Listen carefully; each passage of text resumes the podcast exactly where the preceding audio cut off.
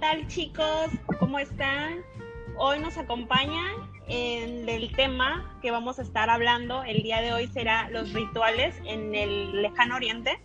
Y hoy nos acompañan nuestros compañeros Shotla, Lisbeth y Mao. Hola. Hola chicos. Hola. ¿Cómo están? Bienvenidos, Ay, ¿eh? Muchas gracias por invitarme. Gracias por la invitación. Ay, claro. Claro, amigos. Bueno, entonces nosotros en este momento vamos a compartir todo lo que sabemos y todo lo que nos hemos tomado la tarea de investigar, que lo que es un ritual. Esto te permite tomar conciencia de estar vivo y conectar con las energías que mueven los procesos de la vida, además de renovar la riqueza y el sentido de cada experiencia. De ahí los rituales siguen teniendo la importancia que le dieron a nuestros ancestros, y aunque falta tiempo que la sociedad occidental obliga a desecle- esclarizar los momentos importantes, los rituales son más necesarios que nunca. Convertir los sencillos hechos cotidianos en rituales diarios o frecuentes es una filosofía de vida que ellos llevan hasta el día de hoy. Y no es de ahorita, o sea, ya esto es de muchísimos años atrás. A continuación, mis compañeros se han especializado en diferentes temas, en diferentes rituales que se los van a mencionar. No sé, este, Shotla, si gustas empezar. Claro, pues mira, yo me especialicé en el ritual del té. ¿Qué es? Ustedes van a decir, pues el ritual del té o shadow, como se pronuncia allá en China, es una ceremonia de unas cuatro horas normalmente, durante los cuales el anfitrión dedica todo su ser a crear un ambiente estético, intelectual, físicamente bello, pues para que sus invitados se sientan cómodos. Ah, esto se empieza con una ligera comida a la que se le llamará shakaiseki, un té suave que se le denomina ususha y otro más espeso que es el que con el que finaliza sería el koisha. Eh, todo esto comenzó por el té verde, ya que primero se bebió como medicina en China. Las primeras ceremonias del té eran ocasionales para hacer lujo de los utensilios más refinados, como normalmente se hace en casas pues muy elegantes. Entonces, finalmente a través de la influencia de los maestros del budismo del Zen en los siglos XIV y XV, los, procedimientos para servirlo pasaron a ser una forma para mejorar espiritualmente. De hecho, hoy en día existen escuelas donde te enseñan eso. En Japón, una vez a la semana se suelen acudir a los maestros de la ceremonia del té. Estos pues se basan en grupos de tres o cuatro alumnos, se turnan para practicar como anfitriones y como invitados, como invitados, porque todo, todo, todo, todo el ritual de té lleva un protocolo, que obviamente es este súper exigente y tiene que salir per- perfecto, porque como su nombre lo dice, es un ritual. Este, lo que más llama la atención de esto es que cada paso de la ceremonia se haga con máxima precisión y conciencia, pues ya que este ritual se ha, pues, se comenzó por los principios del Zen, para apreciar lo sagrado, lo sagrado en la vida cotidiana. Básicamente es para honrar la vida, para apreciar todo lo que tenemos a nuestro alrededor y cosas así.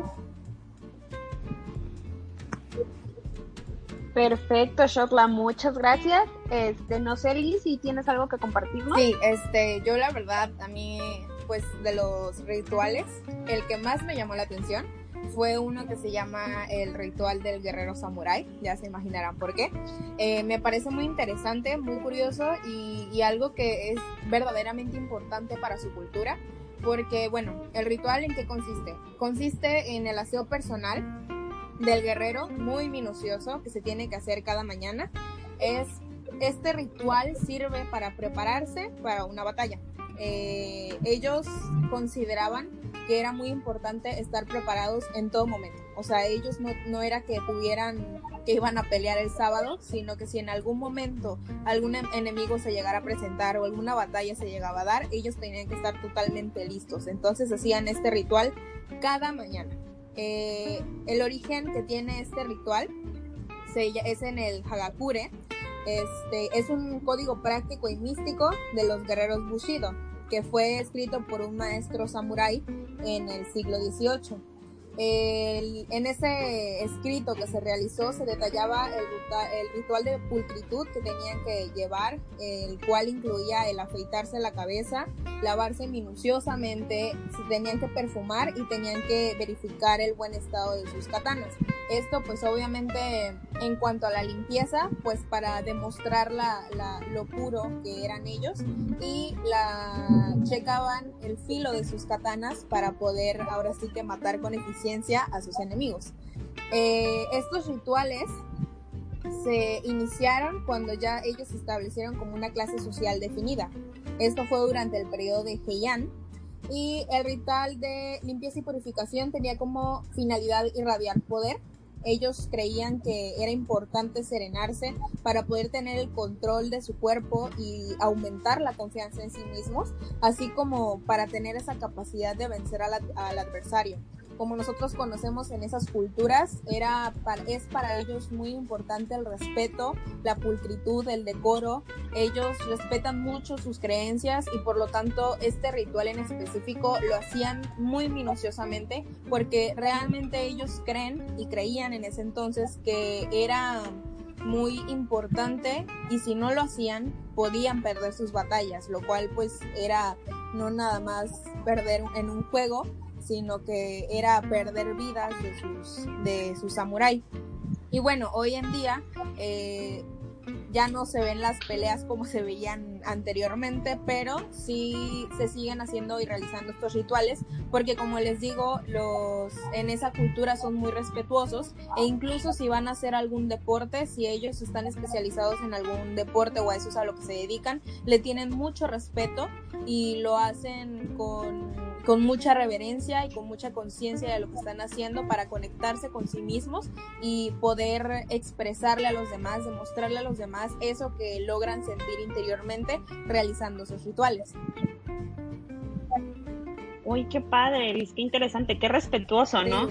Para, para esa cultura. Sí, pues es que ellos es lo que caracteriza más su cultura, el respeto que tienen hacia todo y el amor que le tienen a su cultura y todas las, las cosas que ellos hacen. Sí, claro, definitivamente. Muchas gracias, Liz. Mau. Bueno, este, yo encontré lo que es un ritual, se llama el ritual de Oli o Holly. Eh, sí, es como aquí en nuestro dichoso puerto de Veracruz hemos escuchado el festival Oli y prácticamente vendría siendo lo mismo, solo que más religioso, más significativo para ellos, viéndolo de esa manera. Bueno, es una fiesta de primavera en la que las calles se, llena, se llenan la gente, las calles de, gente, las cuales se tiran polvos de colores, eh, estos son llamados gulal y chorros de agua coloreada. Eh, ya a la hora de la tarde se hace como una gran hoguera o como, ¿cómo les puedo explicar? Como un fuego en el en medio y todo afuera rodeándolo. Y bueno, prácticamente para celebrar la victoria del bien sobre el mal según la tradición.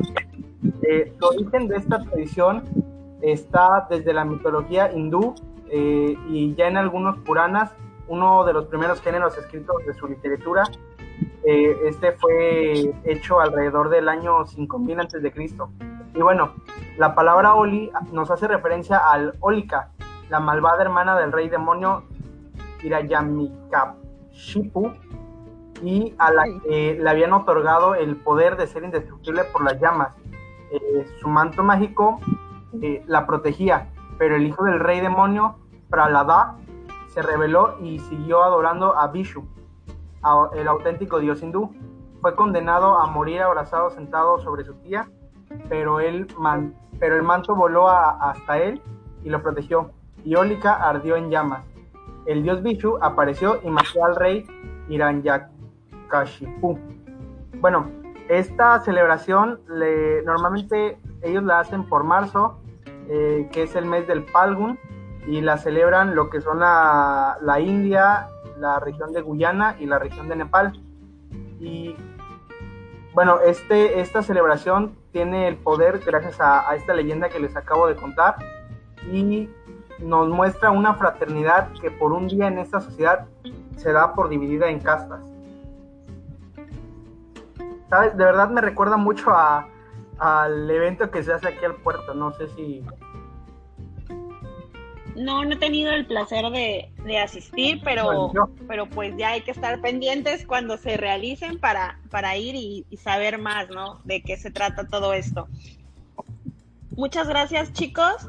Yo lo único para despedirnos es que quiero que quede muy claro lo que es un ritual, que es una serie de acciones realizadas principalmente por su valor simbólico, como lo mencionaba Liz, ¿no? O sea, más que más que, o sea, sí cultural, ¿no? Pero es más como amor a lo que hacen, a, su gente, es de, son cosas de, que vienen desde nuestros, nuestros antepasados, o sea, no es de que alguien se lo haya inventado ahorita. Entonces, o sea, son acciones que están basadas en alguna creencia, ya sea en una religión, ideología política, un acto deportivo, y pues los recuerdos a la memoria histórica de su comunidad. Eso es lo que yo quiero que se lleven. Y muchísimas gracias por habernos acompañado. Chicos, no, gracias a ti por la invitación, amiga. Gracias. Así es, amiga, gracias a ti por invitarnos. Hasta luego, nos estaremos viendo pronto para volver a colaborar juntos. Bye. Adiós. Bye, amiga.